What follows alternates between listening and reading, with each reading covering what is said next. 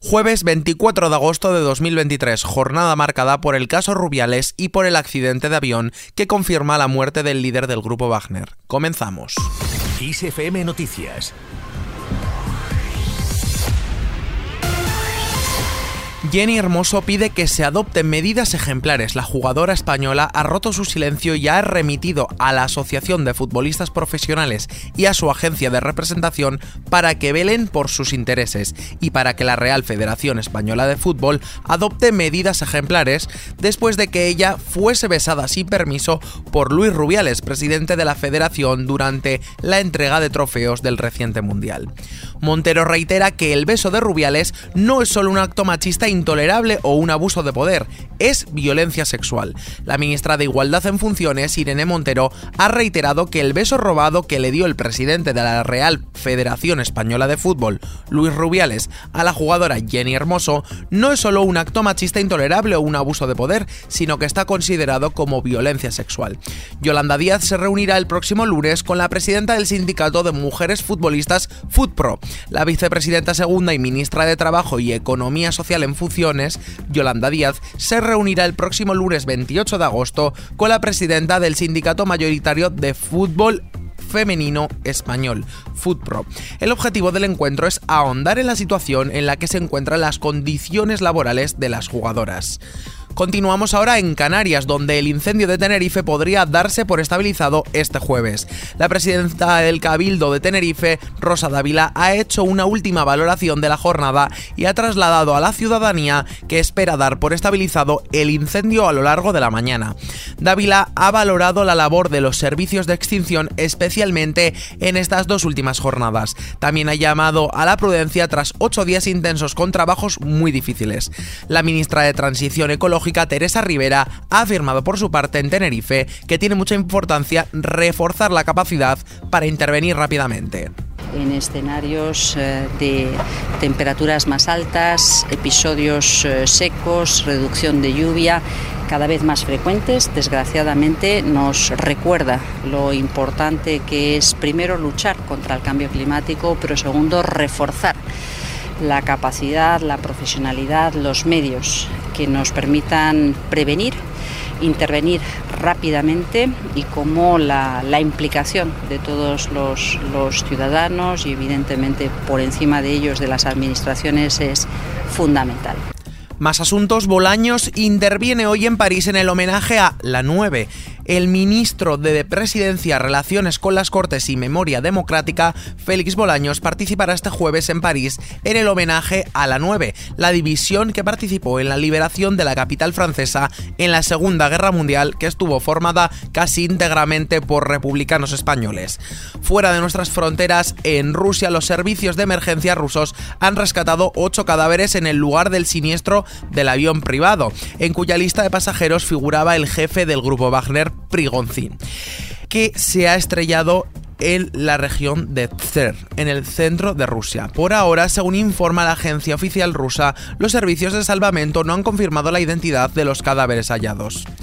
Por su parte, Biden dice no estar sorprendido por el accidente de avión donde podría ir Prigozhin. El presidente de Estados Unidos, Joe Biden, ha admitido no sentirse sorprendido por el accidente del avión del miércoles que se ha estrellado en el centro de Rusia y que cuya lista de pasajeros figuraba el jefe del grupo Wagner. Según el mandatario estadounidense, no hay mucho que pasa en Rusia en lo que Putin no esté detrás. Sin embargo, admite que él no tiene suficiente información para saber la respuesta. Y seguimos en Estados Unidos donde Wisconsin se vuelve un estado clave para ganar la presidencia del país y es la gran apuesta republicana. Los republicanos han elegido Wisconsin como el lugar para iniciar este miércoles los debates entre los precandidatos a la presidencia. Y tampoco es coincidencia que vaya a ser la sede de su convención el próximo julio. Se considera un estado bisagra, ya que el resultado en Wisconsin será definitivo para inclinar la balanza en las próximas elecciones presidenciales. Y la Crew Six lista para regresar a la Tierra tras realizar importantes investigaciones en la Estación Espacial Internacional. La Crew Six de la NASA abandonará la Estación Espacial Internacional previsiblemente el próximo día 1 de septiembre tras haber completado una estancia de seis meses y realizado importantes investigaciones científicas.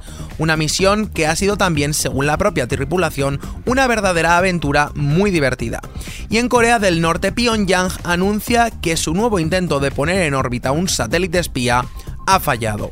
Corea del Norte ha anunciado este jueves a través de sus medios estatales que su lanzamiento de un vehículo espacial para tratar de poner en órbita un satélite espía ha resultado fallido. El lanzamiento del vehículo espacial, que habría sido detectado por Japón y por Corea del Sur, ha fallado debido a un error en la tercera fase del mismo.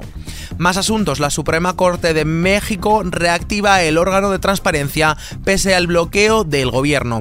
La Suprema Corte de Justicia de la Nación ha reactivado las sesiones del Instituto Nacional de Transparencia y Acceso a la Información, la INAI, órgano autónomo paralizado porque el gobierno de Andrés Manuel López Obrador se niega a nombrar a sus comisionados.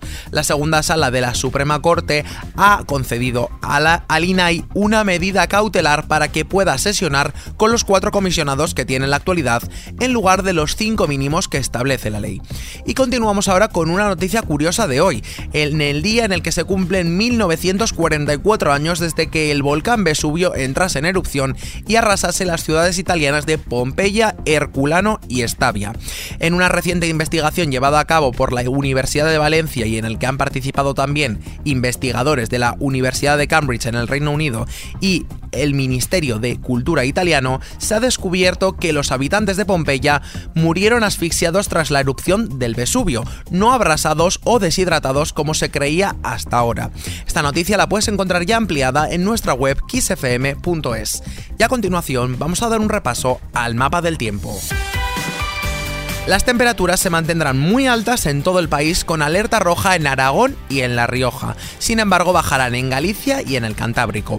El cielo estará poco nuboso o despejado en gran parte del país, con intervalos de nubes altas en el estrecho y Melilla. Se espera nubosidad de evolución también en el norte con, posibles chubascos y tormentas aisladas.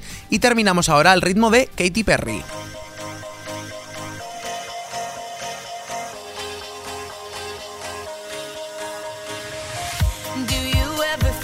Hoy 24 de agosto de 2023 se cumplen 10 años desde el lanzamiento de Teenage Dream, el segundo álbum de estudio de la cantante estadounidense Katy Perry publicado el 24 de agosto de 2010 en Estados Unidos y Canadá y un año después en el resto del mundo, es un álbum que incluye varios éxitos muy conocidos de la cantante como California Girls o Firework, este que escuchamos en estos momentos.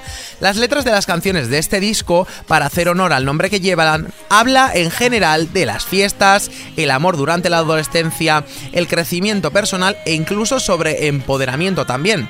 Además, este disco de la cantante norteamericana mezcla una gran variedad de géneros musicales, porque pese a ser un disco pop y dance pop, tiene una gran cantidad de influencias de géneros como la electrónica, el funk, el house, el rock gótico e incluso el hip hop.